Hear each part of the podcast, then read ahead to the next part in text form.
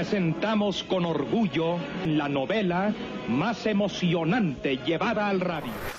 Atención, compañeros. Este es nuestro manifiesto. ¿Por qué consumimos lo que consumimos? ¿Qué metemos a nuestra cabeza? Diseccionemos y experimentemos las piezas a través del diseño, la gráfica, la narrativa, su propósito y significado. Enfrentemos los tabúes y paradigmas hablando con sinceridad, valentía, conocimiento, y sin censura. No hay obra completa sin una crítica de la misma, y aquí lo único que no habrá, es silencio. Narrativa, explícita.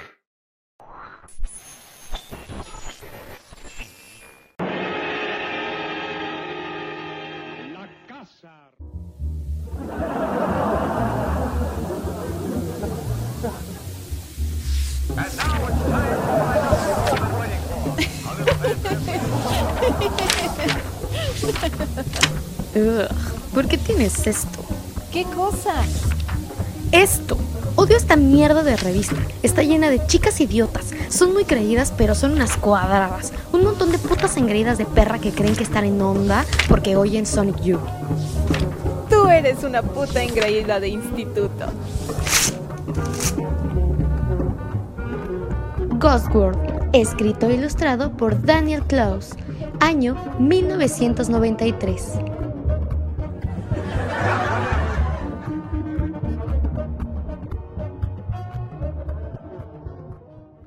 Hola, estás en Narrativa Explícita. Hemos robado tu señal de internet para infiltrarnos en tus plataformas de audio favoritas como YouTube, Spotify, iBox y SoundCloud. Aquí gritaremos la lectura más allá de lo evidente sobre cómics, libros, películas, series de TV y videojuegos que impactaron en el pasado y que se presentan en nuestra actualidad en un podcast que no se puede callar. Transmitimos a todas las frecuencias altas y bajas desde la Ciudad de México, donde, bueno, aunque no lo parezca, todavía seguimos recluidos por la pandemia de COVID, eh, ahora ya a finales del invierno del 2020. Y bueno, bienvenidos a un nuevo episodio. Estamos en el número 2 de esta nueva etapa de narrativa explícita. Y bueno, antes de seguir, debemos presentar a nuestros compañeros de tripulación, a nuestros compañeros de proyecto en realidad, a mi queridísima Mena. ¿Cómo estás? Querida Hola. Mena. Bien, gracias, felices fiestas. Y además me vestí para la ocasión porque tengo mi gorrito de Ghost World y de Navidad. Exactamente. A la vez, eso es muy, muy, muy útil, en realidad. Eh, y bueno, también tenemos aquí con nosotros al queridísimo Marcomic. ¿Cómo estás, Marco? Hola, ¿qué tal? Un saludo también, felices fiestas. Gracias por estar escuchando este segundo episodio de nuestra nueva etapa en nuestro podcast. Y pues vamos a, a empezar. Ah, sí. Ah, genial. Vale, vale, ok. Empezamos con eh, el nuevo cómic de este capítulo. Un cómic que también tiene cierta fama y es reconocido eh, en un nivel de los círculos de cómic. Pero bueno, supongo que ustedes ya se habrán dado cuenta por el thumbnail y porque Y lo por tengo el- aquí al lado. Y por mi gorro. y porque lo- y porque Mena ya lo anunció también.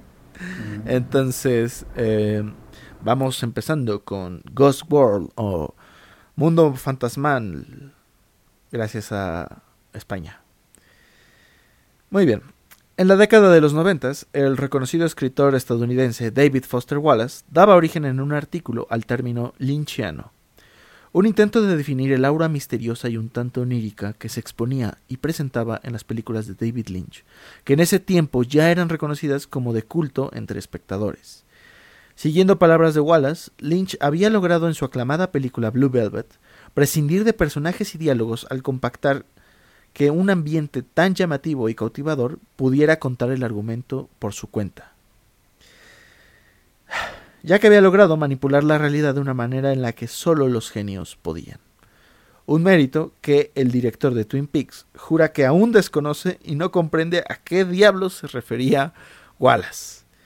Pero bueno, si en un mundo hipotético yo fuera una especie de Wallace, probablemente haría lo mismo de una forma humilde, intentando definir un aura de misticismo a lo largo de la obra de David Klaus. Algo así como el klausismo. Y ahorita hubo un pequeño error, no se llama David Klaus, se llama Daniel Klaus, eh, pequeño error de Pero es que es David Lynch. Es que era un David, sí, David Oye, pero yo también este, me confundí en un momento porque aparece como David o firma como David y en el cómic firma como David Klaus, pero Sí. en persona se presenta como Daniel Klaus, O entonces sea, mejor es David Daniel. al igual que Daniel personajes, David. tiene problemas de identidad. Daniel David. Englobemos con, con- bueno, podemos decirle Daniel, ¿no? Al final de cuentas, así viene, Daniel. así viene aquí, ¿no? Daniel. Sí. Pocas han sido las novelas que han hablado tanto de un mundo en tan pocas páginas como lo hace Daniel Klaus en su reconocido cómic Ghost World o Mundo Fantasmal, gracias a España. Y es que tanto su estilo y narrativa, dotada de una aura de misticismo y una búsqueda de identidad formidable a cierta desesperación juvenil, le dan cierto aire llamativo y manipulador. Con esto empezamos nuestro querido análisis. Marcomic, sinopsis, por favor. En la historia de Ghost World vemos la construcción clara y concisa de una perspectiva de vida muy particular, la de un par de amigas preuniversitarias en un pequeño pueblo estadounidense y su relación con el tiempo histórico de los años 90, su cultura y también la gran cosmología de naturalezas humanas que un país como aquel ha producido en las últimas décadas. Es una sinopsis bastante breve, pero precisamente en eso radica su genialidad y de eso hablaremos en unos momentos. Perfecto, muy bien. Esto salió muy natural. Eh, sin más ni menos, y no vamos a alargarnos un poco más aquí, vámonos al contexto de publicación. Adelante, cápsula. Adelante, cápsula. Adelante, producción. Adelante, robot. Gracias Héctor. Ghost World, o Mundo Fantasmal, fue publicado en la revista 8 desde el número 11 hasta el 18, editada por Fantagraphics, entre 1993 y 1997, año en el que fueron reunidas posteriormente en un solo volumen. En este último formato ha tenido 13 ediciones en inglés, 11 en español y en más de 10 idiomas en lo ancho del mundo. Esta revista, segundo intento de Klaus por autopublicarse, no tenía periodicidad fija y en ella se incluían varias historias cortas, autoconclusivas o bien capítulos de sagas más largas. En sus páginas se han prepublicado antes otros cómics de renombre de Klaus tales como, Dan Pussy, como un guante de seda forjado en hierro, David Boring, entre otros. Aprovechamos para desear desde aquí a la audiencia de narrativa explícita, un feliz año 2021 esperando sea mejor, mucho mucho mucho mejor. Y bueno, ya aquí con esta cápsula de contexto de publicación, tenemos nuestros comentarios. Mena, una moneda por tus pensamientos. ¿Qué opinas?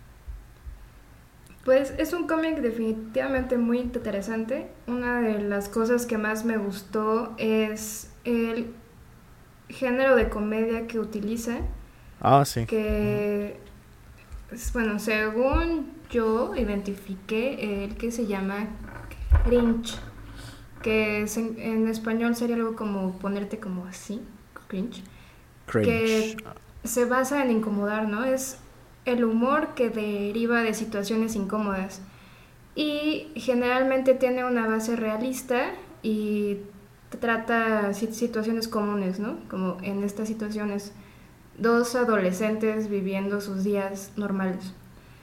Además, los protagonistas suelen ser egocéntricos, suelen romper con las reglas y lo políticamente correcto, ¿no? Además, eh, la temática los va llevando a romperse a sí mismos, o sea, como que toda esta personalidad egocéntrica termina explotando. Y bueno, esto se ve un montón en el personaje principal, Enid, que se está burlando de unas chavas, bueno, de las personas que leen una revista que, que tiene su mejor amiga, Rebeca, y dice, ay, es que la gente que lee estas revistas son su- súper idiotas, ¿no? Que son un montón de chavitas prep school que se sienten increíbles porque saben quién es Sonic Youth, que es una banda de música. Pero pues ella es la descripción de, de sí misma, ¿no? O sea, como que ella Sí. está intentando encajar dentro de esta onda de ser cutting edge o buena onda, como diría Marge Simpson. Soy buena onda. y en realidad, este. Pues sí, o sea, es como esta situación en la que ella se siente superior a los otros, pero en realidad es igual a, a los demás. Sí, claro, y es que además creo que el, el mundo en- relacionado en el que se está tratando toda, toda la historia aporta muchísimo con todos estos personajes y las situaciones en las que se está abarcando, ¿no? Hay, hay, un cierto momento en el que también este ella misma se, sí se considera pues una un- ahora sí que una persona extraña pero durante todos estos capítulos te vas dando cuenta que también le hace bu- bullying cañón no a, a gente que podría ser más extraña que ella no hay hay un momento eh, muy interesante. Así a mí se me hace muy chistoso eh, en el que van por ejemplo a este lugar a una especie como de restaurante de los 50 con temática de los 50 ándale anda A un y diner, este pues la intención no- más que nada es, oye, no, es que fíjate que aquí encontré a un, a un, este, a un mesero que se parece a Weird Al, ¿no? Eh, Weird Al Yankovic. Y, y, y es esta intención como de hacer o representar de forma patética, por así decirlo, su, su, su mundo que la rodea, ¿no? Al final de cuentas, eh, eh, también esta parte que engloba con los satanistas, que eh, esa, esa parte es muy curiosa también, ¿no? De, sobre, sobre la idea de que ahí pudo haber empezado una historia y ya después fue otra cosa. Sí, es muy cierto, también creo que comparto esa idea del, del cringe comedy. Eh, en parte, yo sí lo relaciono muchísimo a lo que es el aura del clausismo, tal cual lo, referenciaba dentro de la introducción, porque Daniel Klaus suele hacer ese tipo de eh, presentaciones y circunstancias, incluso reacciones a partir de sus personajes, pero creo que en Ghost World se presenta de un, de un modo un poco más eh, light, por así decirlo, así como introductorio. Hay, hay cómics donde lo presenta muchísimo más eh, y de forma más grotesca. Eh, bueno, no grotesca, pero sí muy, muy, por así decirlo, salvaje. Y, creo que eh, no, es comedia que luego in- incluso sí puede ser la primera reacción este de perturbarte, ¿no? Simplemente así de quedar, ok, vale, este tipo hizo esto, ¿por qué, no? O este tipo es así de raro, o eh, no recuerdo el nombre de la chica, hay una chica en un momento en el que se les presenta dentro del cómic que resulta que tiene un tumor en la en la en la en la cabeza, en la cara y no sé, eso se supone que era como extraño y ellas también se empiezan a reír, ¿no? Eh, Ajá, es- se eh, están es- riendo porque estaban hablando sí. de ella en ese momento. Ajá, ¿no? Pero se exacto, supone que ajá. la, la idea de esta comedia es justo reí- reírte de la incomodidad de otros. Que, por Ah, ejemplo, sí. a Marco le provoca tanta incomodidad que no se ríe de la incomodidad de otros. Pero a gente como a mí que sí me río de cuando las personas se pueden caer, pues sí se me hace muy chistoso. Fíjense que, de hecho, creo que es una muy buena decisión el empezar la novela precisamente con esta presentación de los dos protagonistas, de las dos protagonistas. Eh, la escena que describe Mena de la revista, de las dos chicas leyendo la revista, bueno, una de ellas, la, la que sería la más protagonista de las dos protagonistas. Ajá, yo, creo que la protagonista es Enid, ¿no? Y la otra es como Ajá. Como Sí. la secundaria, ¿no? protagonista. Ándale. Ajá, y entonces las vemos en, en una situación muy cotidiana al parecer de su vida, este, que es eh, su amiga Rebeca viendo la televisión, eh, además haciéndole el, ¿cómo le llaman? Snapping, cuando pasas ca- canales. Zapping. Eh, Mm. zapping, zapping.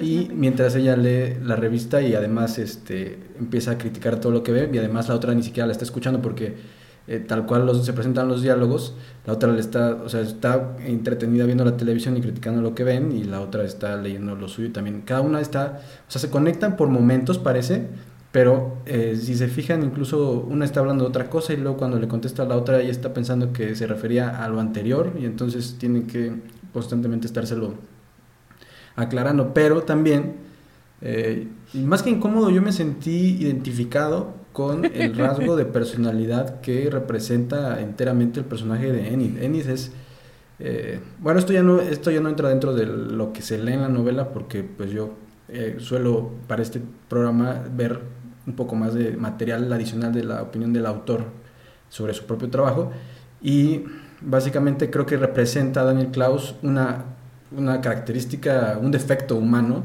en cada uno de sus personajes a lo largo de su historia y su carrera como autor, ¿no?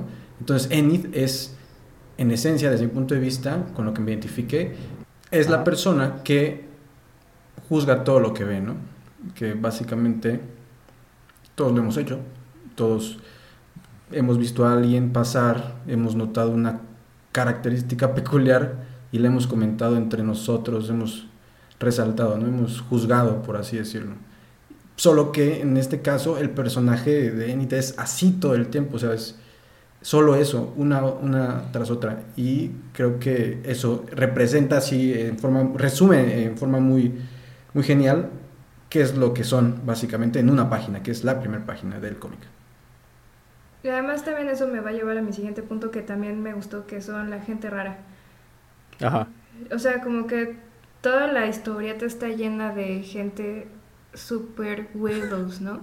Ajá, sí. Y esto se conjuga con la estética de la ilustración, que todos los personajes sean bonitos o no dentro de sus guiones, son feos, todos son feos, los bonitos son feos y los feos son más feos. Entonces, este, eso está muy padre porque si de por sí ya son raros, pues se ven rarísimos. Y mm, toda esta experiencia de lo raro se mezcla con la experiencia de lo gracioso de lo raro. Y además, como que son tan raros que te da la impresión de que va a pasar algo muy loco, ¿no? O sea, están los, los satánicos, que bueno, según son satánicos, porque parecen satánicos, y están esperando el momento en el que hagan algo satánico, pero como en la realidad nunca pasa nada, o sea, se dan cuenta que son personas comunes y corrientes y que solo dan la impresión de que son satánicos y eso está padre.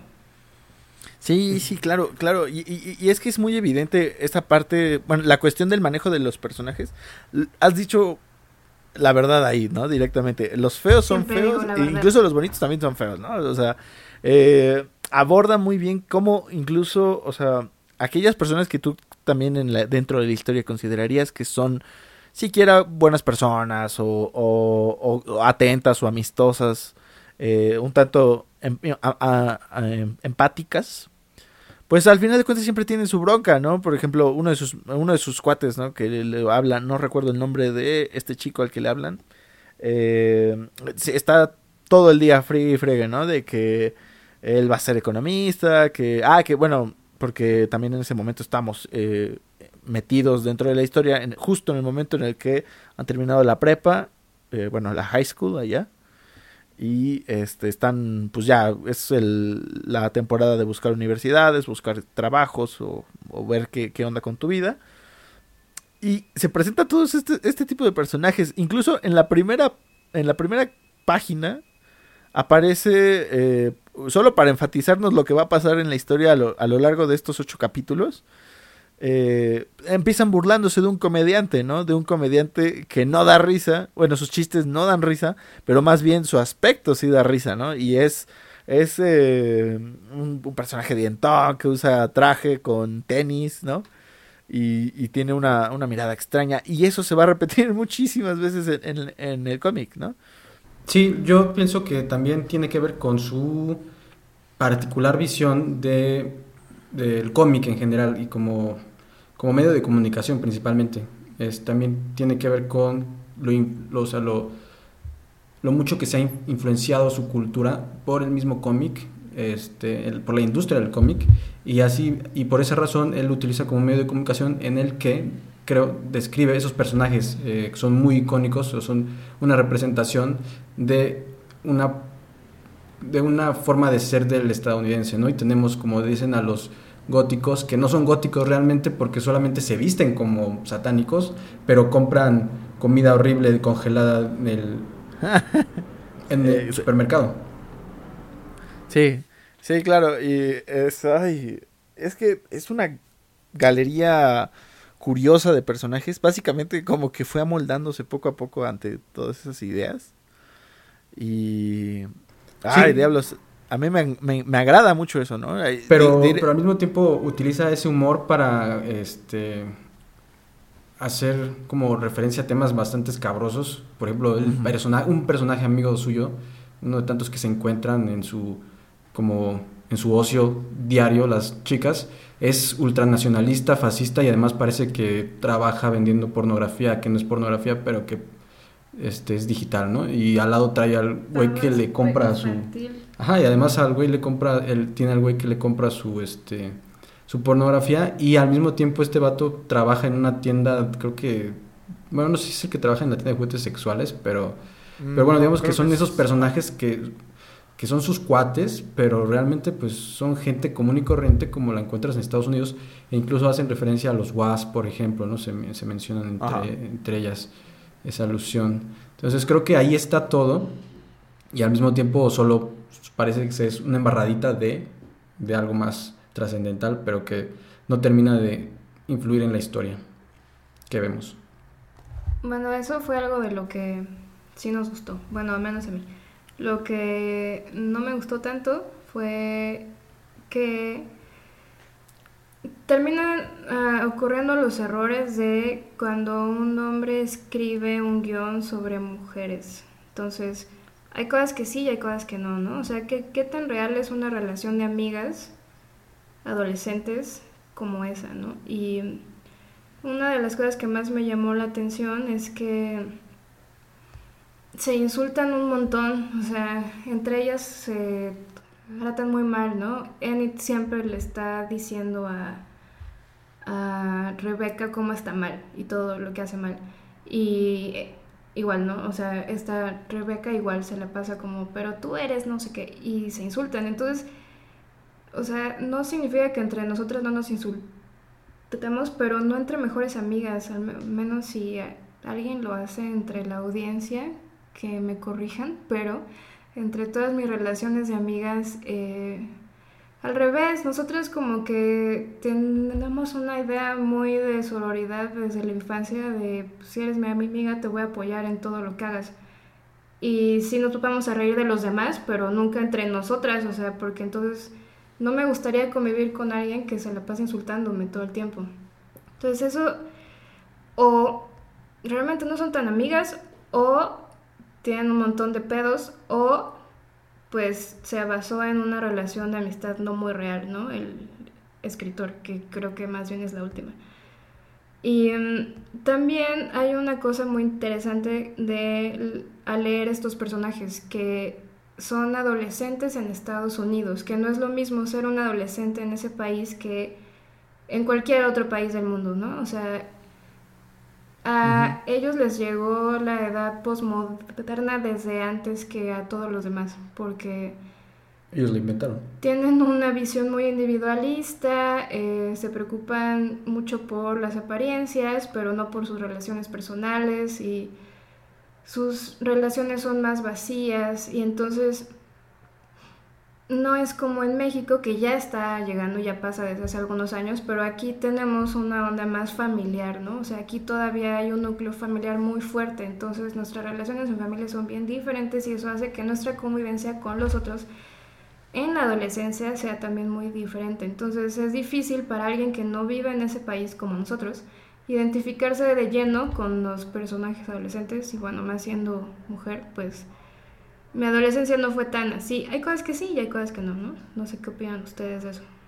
contándonos a nosotros tres como un elemento circunstancial eh, de la historia del cómic. eh, creo, creo que, eh, pues más bien la, la interpretación que, que llegases a, que llegaste a dar sobre cómo era una relación tal cual lo presenta Klaus aquí, ¿no? En el cómic.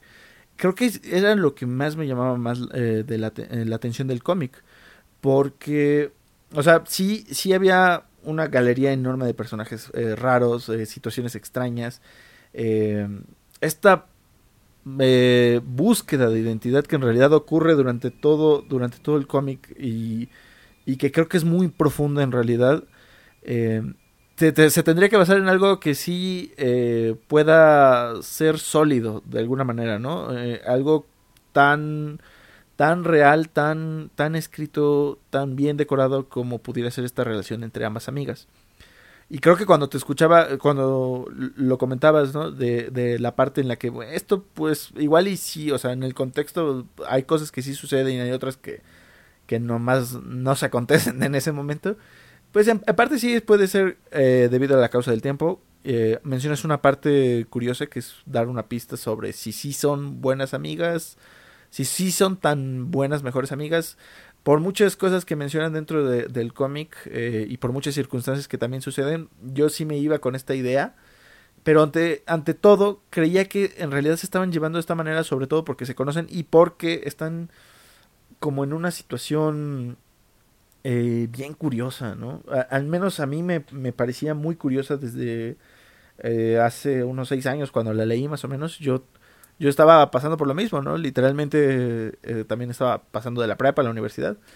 Y, y era eh, esta cuestión de que nosotros, el momento en el que estamos agarrando la historia, estamos viendo el final de algo, ¿no? Estamos en el final de una, de una etapa, por así decirlo. Pero creo, creo que haber tenido compañeros o haber tenido amigos que hayan estado para ese momento, supongo que eh, me, habría, me habría ayudado mucho también eh, para identificarme con, con, con, con Inid y Rebeca.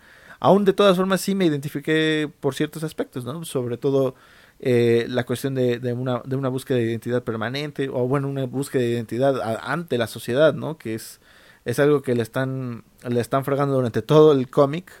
que, se, que si consigue trabajo, que si este, que, si tiene esta idea, que no debe portarse así, que no debe vestirse así. Eh, vaya. Bueno, eh, sí, yo concuerdo contigo, este, pero en, en mi caso creo que sí me creí hasta cierto punto la relación que llevan ambos personajes por la experiencia personal que he tenido de ver esas interacciones con otras chicas de mi edad, este, lo cual pues habría que tratar de identificar bien de dónde viene, o sea, en qué, en qué contexto se da. Pero yo recuerdo que las relaciones de amistad entre mujeres que yo veía eran así, tal cual, de insultos y de... Mm, bueno, más bien no eran insultos como tal, sino que simplemente el lenguaje que se solía usar era ese. Sí, o sea, yo estoy de acuerdo que, como les decía, no significa que entre nosotras no nos podamos insultar y decir pinche güey o lo que sea, pero a tu mejor amiga no, o sea, y las que sí lo hacen probablemente tienen una relación más superficial o algo así porque... sí. O sea, a mi mejor amiga jamás le diría cosas como, eres una pinche blanca wasp, o sea... Bueno, es zorra, así se dicen. Pero bueno, a mi amiga, mis amigas jamás les diría zorras, imagínate. Aparte de que la idea zorra en sí misma me parece súper antifeminista como para decírselo a mis amigas. Claro. Entonces, creo que más bien es o en una situación en la que las dos están muy perdidas o, o no están como entre mejores amigas. O sea, sí entre, entre amigas que no son mejores amigas. O sea, si es como la de la escuela con la que no te llevas tanto, pero tienen esa relación como de molestarse, pues eso sí. Pero no tu mejor amiga con la que vas a hacer todo en la vida, que es en esta situación, ¿no? ella, ¿por qué le insultas? ¿No? Claro, y tan es así que el final de la historia termina, bueno, bueno, ya sabemos que hablamos con spoilers, ¿no? Definitivamente. Spoilers. No había hay spoilers. Claro, este termina con esa ruptura, ese, ese quiebre de la relación, precisamente porque se confirma que no era una amistad así. O sea, no era la mejor ahí para que veas, yo lo veo un poco diferente también. O sea, es lo que en algún momento decíamos que está la idea de grow apart, que no existe una versión en español, pero es como que cada quien que crece hacia su lado, ¿no? Y que eso es común en diferentes etapas. O sea, no eres la misma persona que eres en la primaria, la secundaria, la prepa y así. Entonces a veces pierdes a los amigos en el camino porque ya no eres igual a como eras hace cinco años. Claro. Y entonces creo que es más bien eso lo que pasa aquí, o sea que Enid justo está buscando su identidad y está experimentando y conoce gente de universidad y además ella tiene ganas de ir a la universidad y su amiga no, su amiga se quiere quedar en su pueblo y no tiene muchos intereses más que pasarla bien con su amiga, con su otra amiga. O sea, creo que de hecho en algún momento mencionó que su mayor interés era estar con ella, o sea, vivir con ella.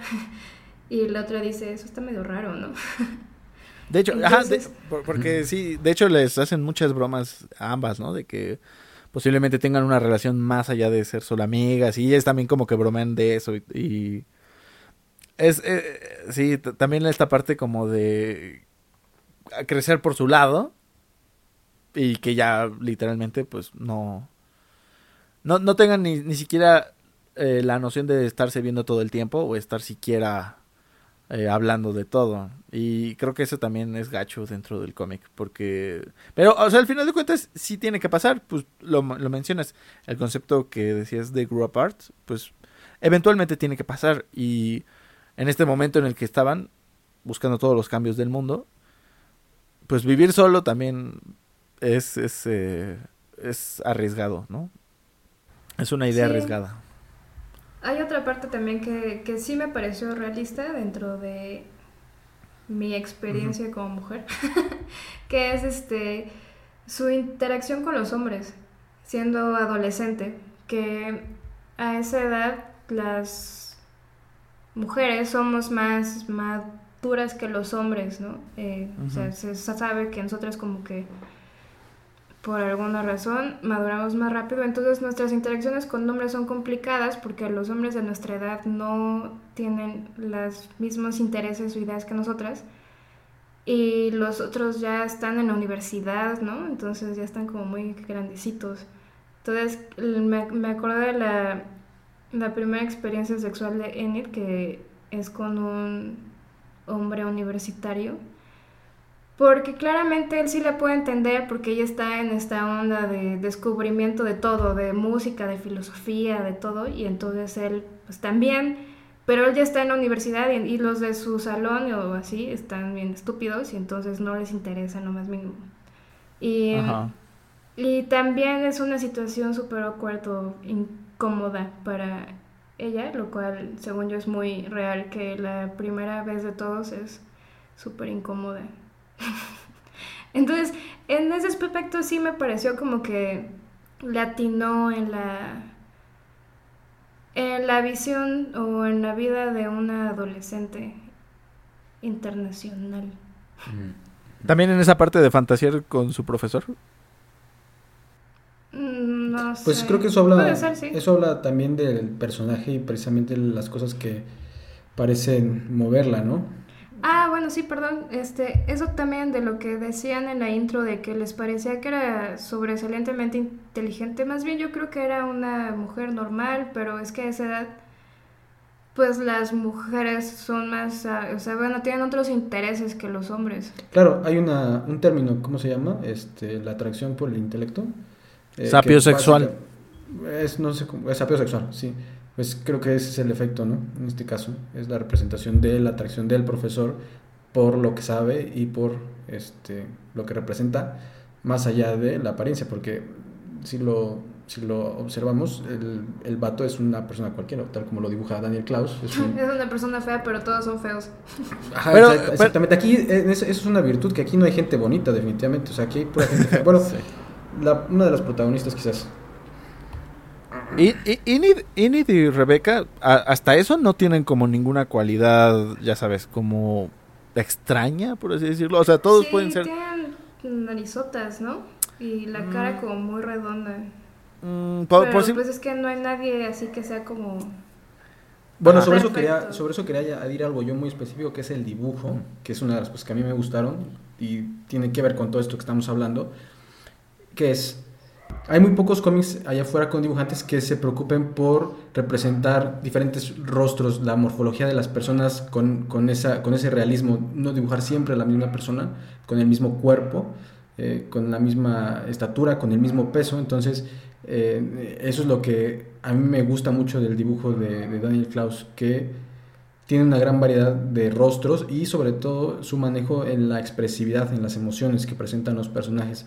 Todo eso en conjunto ayuda a que nosotros nos, nos, este, identifiquemos más o empaticemos más con lo que están viviendo los personajes o con lo que están sintiendo. Entonces, sí, es un, un muy buen acierto.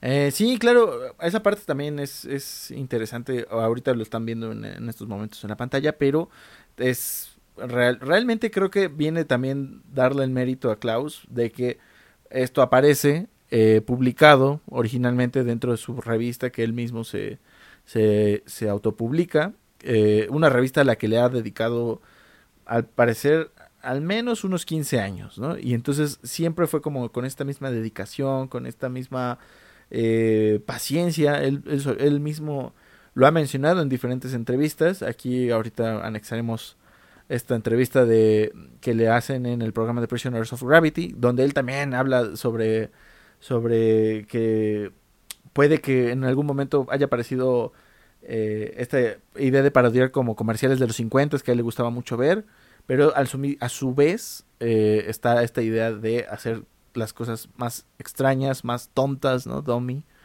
y, y relucirse con ello. Al final de cuentas es, creo que eso sí es in- muy interesante de su, de su estilo. Sí, también este dentro de eso sí hay algo que no me gustó. Que, por ejemplo, me parecería muy bien que no sean todos bellos, ¿no? Y que cada uno tiene sus características muy definidas. Pero las dos son súper voluptuosas. Y aparte en algún momento mencionan que creo que Enid dice que ha de ser muy incómodo tener las boobs tan gigantes. Y la Ajá. otra le contesta así como, pues tú has de saber, ¿no? Porque pues tiene las boobs gigantes también.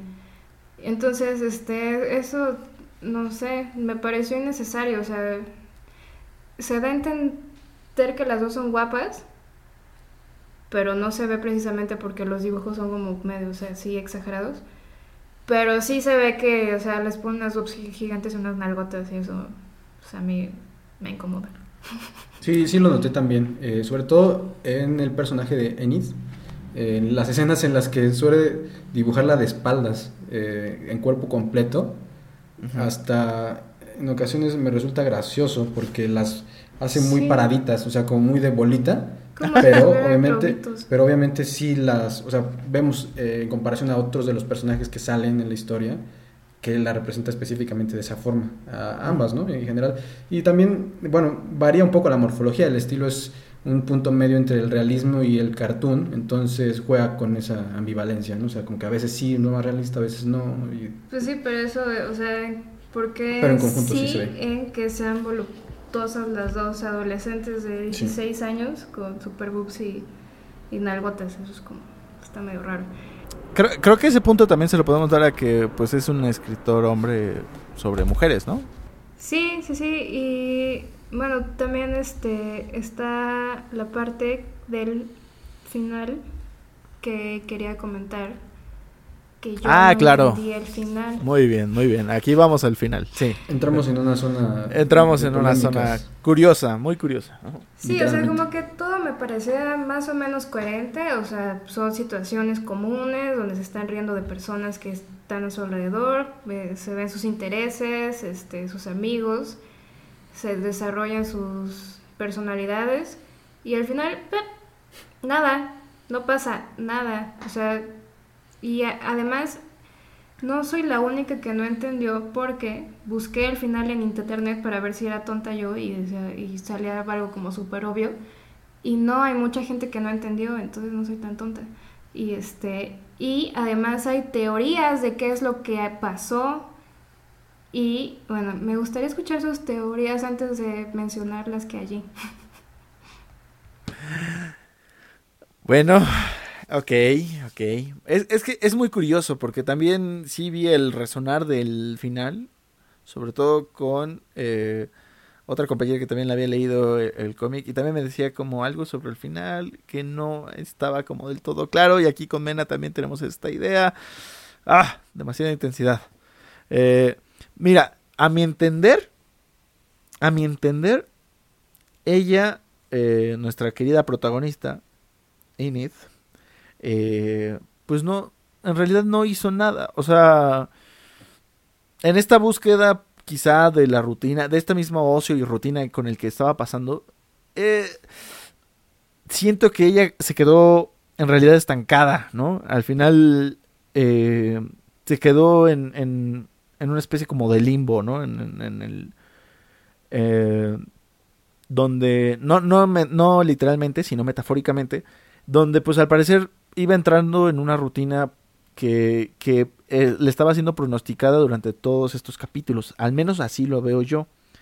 Es un mundo fantasmal por el simple hecho de que todos entran en ese mismo eh, sentir, quizá, en esta misma monotonía, rutina, eh, un tanto prosaica que no pueda mezclarse con, con, con, los, con lo que de verdad les guste, ¿no? Que puede ser con, con esta búsqueda de Enid. Entonces yo siento que en realidad el final es que ella no encontró nada, o sea, no, no hay, no hay un lugar para ella en sí, o sea, no hay eh, ni una amiga, no hay ni un lugar, ni una especie, ¿no?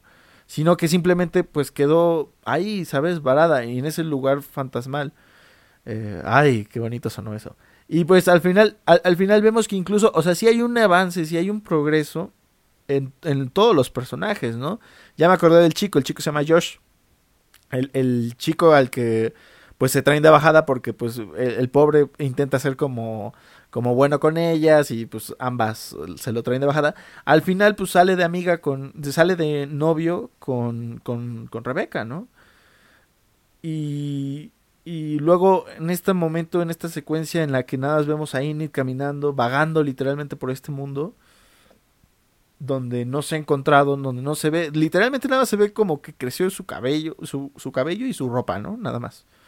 Y ve, ve, ve a Rebeca, ¿no? A Rebeca que sí se incorporó a ese mundo, al, al, al mundo que de verdad, eh, pues incluye toda esta rutina prosaica, de esta rutina llena de personajes diversos, pero ya vistos desde dentro de, ¿no? Ya no afuera, como, como eran ellos dos, ellas. Entonces, yo al menos sentí que ese era, así era el final, ¿no? Ella no estaba muerta, sino básicamente eh, no encontró su lugar en esa sociedad, así tal cual.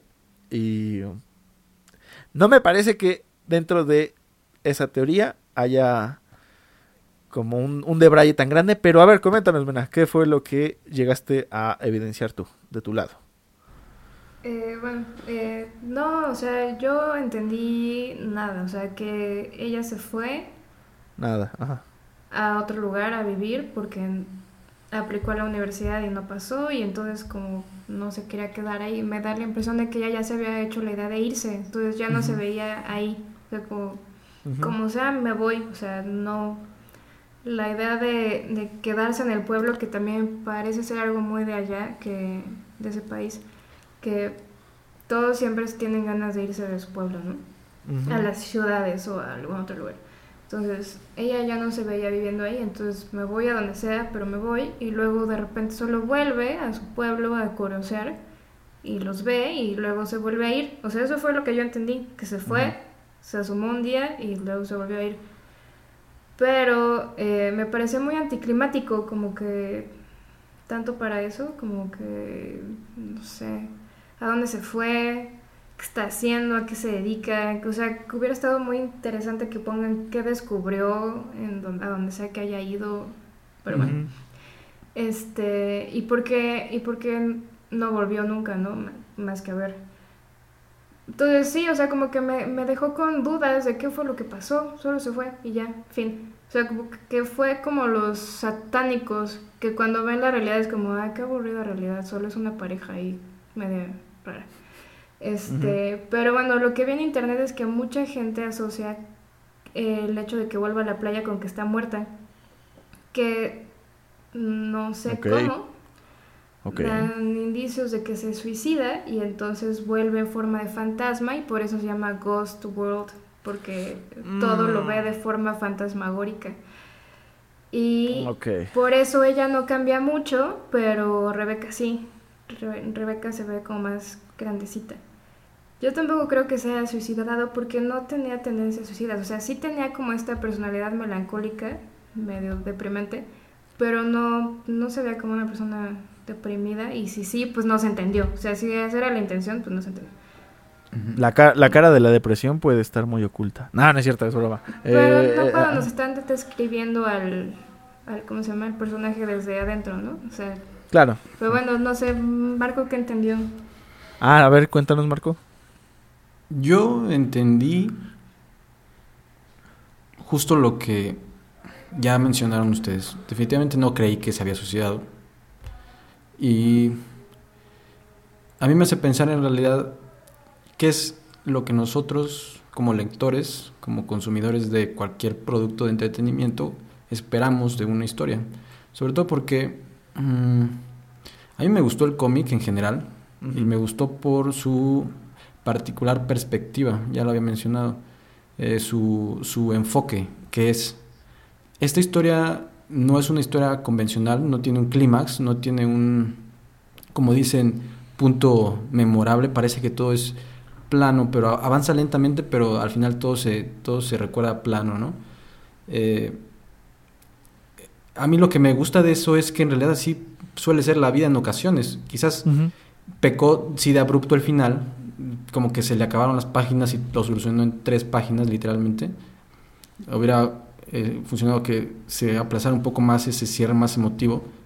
Pero bueno, lo que nosotros vimos, y de hecho, ahora que tengan la oportunidad de ver el cómic, ojéenlo, la historia no empieza desde la página 1 con los primeros paneles, empieza desde la introducción con las ilustraciones que el autor agrega en donde vemos las siguientes cosas. Libros, eh, libros de lo que parece que leen las chicas.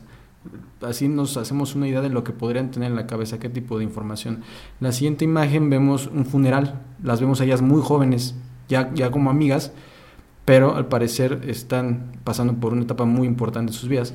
Y la tercera imagen es ellas con su, eh, ¿cómo le llaman esta cosa de grabación? Su birrete y este, toga, birrete y toga de que acabaron esa etapa, la etapa de la preparatoria. Y el cómic inicia en ese limbo, como lo describes, entre la preparatoria y la universidad, entre eh, el examen que va a hacer ella y los resultados que espera, y el lapso en el que no están haciendo absolutamente nada, sino este, orbitando ahí en medio de la nada, perdiendo el tiempo en el ocio y lo que sea. Y luego vemos ese, ese transcurso de meses en lo que ella espera el resultado, descubrimos el resultado de esa, de esa carta este, pasa lo que tiene que pasar.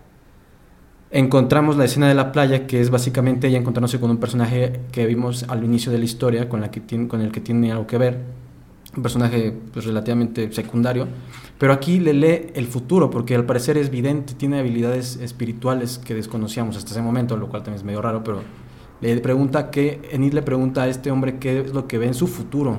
y ella y él, él, le dice, bueno, pero como que lo trataban de loquito, ¿no? Básicamente. Este, cuando ella está en una apertura ya más emocional es cuando se atreve a aceptar esa realidad, ¿no? Entonces él le dice que no ve nada claro, muy, muy claramente, pero sí ve a una mujer mayor que se dedica a las artes, o sea, que se dedica a algo que tiene que ver con la pintura o con lo que sea y que va a estar bien y que se va a mudar a otra ciudad y que, no sé, y ya, se despiden.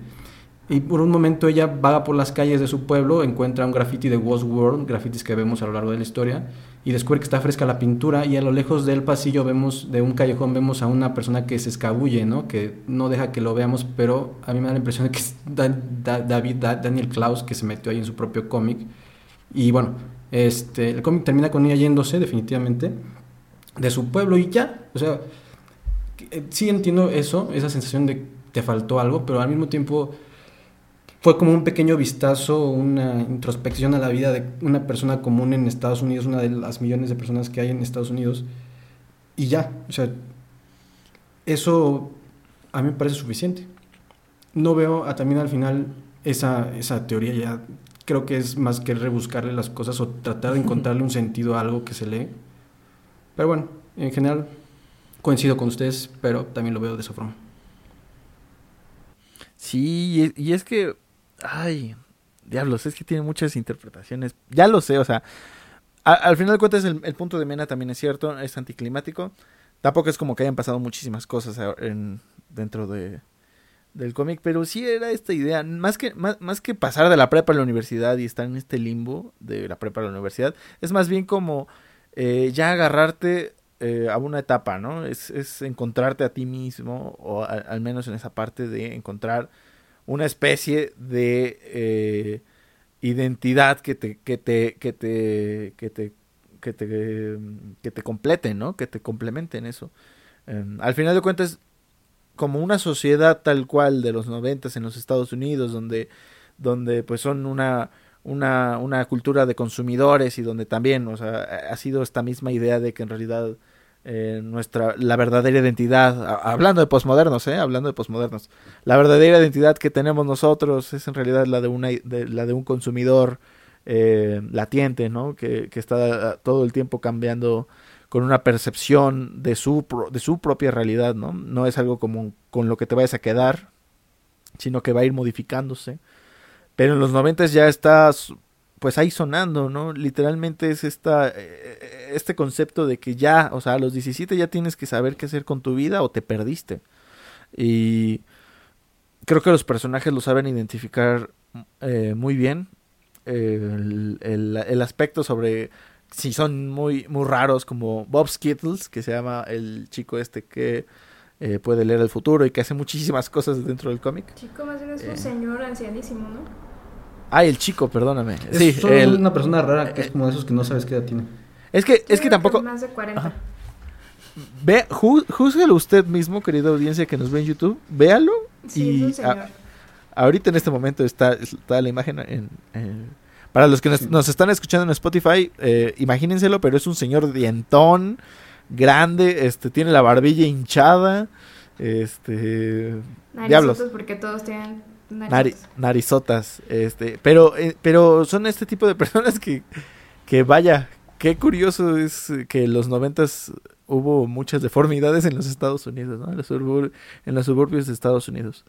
Eh, pero sí, bueno, al final de cuentas creo que no se pensaba llegar a un consenso en, en, en el final. No creo que tampoco sea algo tan rebuscado como el suicidio y que en realidad sea algo más literal, que ella sí haya sido un fantasma pero sí lo adapto a ese a ese criterio eh, de interpretación y bueno por supuesto sí sí estoy más abierto a, a- a estos conceptos que más allá del suicidio sí se, se plantean dentro del Pues es un final abierto, muy abierto literalmente, Muy abierto. pero que tan abierto que se puede interpretar como que es el comienzo de algo más. O sea, se cierra Ajá. algo y em- empieza algo.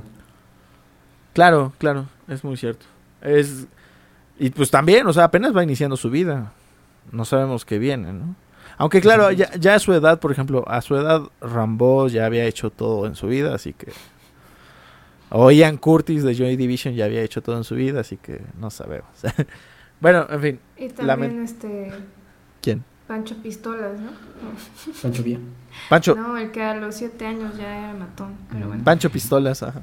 Este, yo creo que ya Tenemos- concluir. Sí.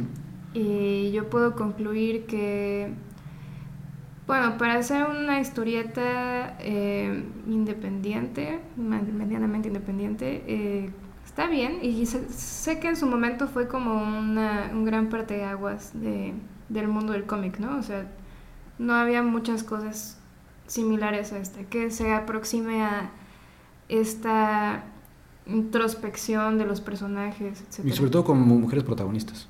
Y con mujeres protagonistas. Este, lo que normalmente es que le he escrito un nombre, pero bueno. Sí. bueno Sí, el mundo el mundo no es perfecto Este, en general ya en el 2020, después de todo lo que he consumido, me quedaría con un meh. O sea, está bien, pero tampoco me encanta. Ujú. conclusiones querido Marcomic Yo mm, sí lo recomiendo porque en general si se quiere leer algo distinto a lo que suele haber en pues en, el, en lo mainstream, en lo más popular, comercial, esto es una buena opción. Este, también creo que es una invitación a que conozcan más el trabajo del autor. A mí me, me quedaron ganas de seguir leyendo un poco más, sobre todo para ver qué otras, o sea, qué tan versátil es, porque esto es como un género muy específico. Pero también si les gusta el dibujo, si les gusta eh, ver la historia eh, muy bien narrada a través de las imágenes, de los dibujos, eh, todo eso es un, un muy buen trabajo. Y creo también que ya está un poco desfasado, sí, fue un, un paso hacia adelante, supongo, en su, en su época, definitivamente. Este, pero bueno, ya hay mucha, ya ha corrido mucha agua sobre ese río y ahora hay muchas otras opciones que precisamente es- acercan, eh, si quieres, una perspectiva más realista sobre una relación entre mujeres eh, en algún momento, de cualquiera que ésta sea, pues hay mucho, mucho trabajo y ya lo iremos compartiendo también este, próximamente en nuestros siguientes episodios. Ok.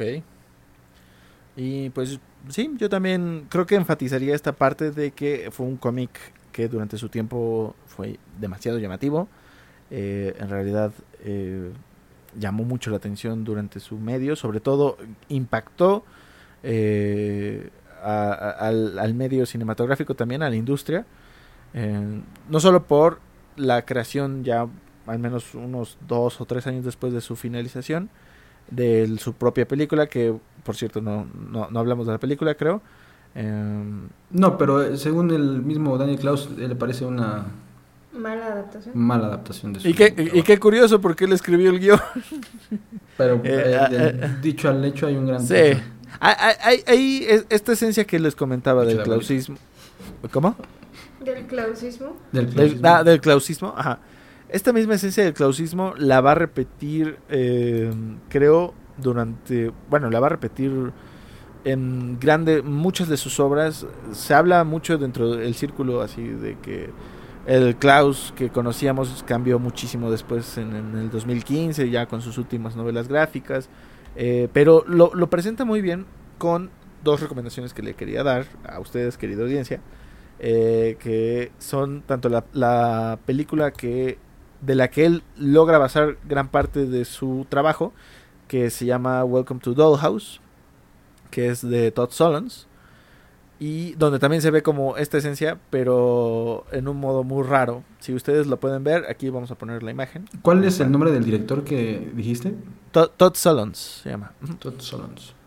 Y eh, también les recomendamos una película que el mismo Klaus eh, me parece que eh, guionó también directamente al, al cine y fue se llama Art School es un es También un métanse guion a nuestro Facebook, ahí vamos a poner todos los enlaces y algunas imágenes para complementar esto. Para los que nos están escuchando en Spotify y en todo lo que solo es audio, claro para que le piquen y vean imágenes de lo que está pasando. sí porque no van a entender de qué está divagando ese Y los invitamos, si quieren eh, disfrutar de una experiencia más completa, Cómica, mágica, espiritual. que nos escuchen y nos vean en nuestro canal en YouTube, en donde compartimos imágenes del cómic mientras eh, hacemos los comentarios pertinentes. Y se ve mi gorro que tiene orejitas. y sale el gorro de Mena Vernos a todo color. y pueden ver un calcetín colgado en una pared ah digo un También calcetín navideño mi calcetín donde me van a dejar mis regalos de Navidad. Y pues bueno, así vamos con toda esta baraja de ideas y de recomendaciones. Llegamos al final del programa. En, esta, en este programa especial navideño de, eh, de narrativa explícita. En su nueva etapa, con nuevas voces, nuevas ideas y por supuesto nuevos episodios. Y sin más ni menos, vamos a agradecer a nuestra nuestros tripulantes, a nuestros queridos amigos. Mena, ¿dónde te encontramos en redes sociales? Eh, me pueden encontrar en Instagram como arroba mena-bo y en Facebook como mena.borboa. Muy bien. Y queridísimo Marco, tus redes sociales. A mí me pueden encontrar en Instagram como Marco Parra, doble guion bajo, y nada más. Ok. Bueno, y en el canal de YouTube, eh, Ans- Ansel Ansel, Parra. Ansel Sí. Parra, que se supone ya va a subir contenido, ¿no? Ya. Sí, próximamente, ustedes suscríbanse y yo próximamente subiré. Eh, ajá, ok. Y bueno, a mí me encuentran como arroba enigmahm, así tal cual, en Instagram, solo, solo tengo esa red. Y eh, por supuesto, síganos en todas nuestras redes sociales y búsquenos en cualquier plataforma de audio, a excepción de Amazon y iTunes, todavía no ahí, pero nos encuentran en Spotify, iBox, SoundCloud, eh, YouTube y por supuesto Google Podcast. Estamos diversificando el proyecto y empezamos con todo. Muchísimas gracias por escucharnos. Yo me despido. Mi nombre ha sido Héctor y ha sido un honor haber sido escuchado. Hasta la próxima. Adiós. Nos vemos. Feliz año nuevo. ¡Feliz Año Nuevo! Sí. ¡Feliz 2021! Atención patrullas y casetas. Atención patrullas y casetas. Llamada Hasta aquí llegó la disección de hoy. Narrativa explícita se despide. Espérenos, en el mismo lugar, en otro momento. Volveremos a intervenir. Fin del comunicado. La policía siempre vigila. La anónida vida de los... de Es que escribes palabras muy complicadas, Héctor. Voy a repetir eso. Ok. La anodi... an- Anodina. anodina. Anodina. Anodina. La anodina vida de dos amigas, una... No, no voy a poder hacer esto. Oh, que la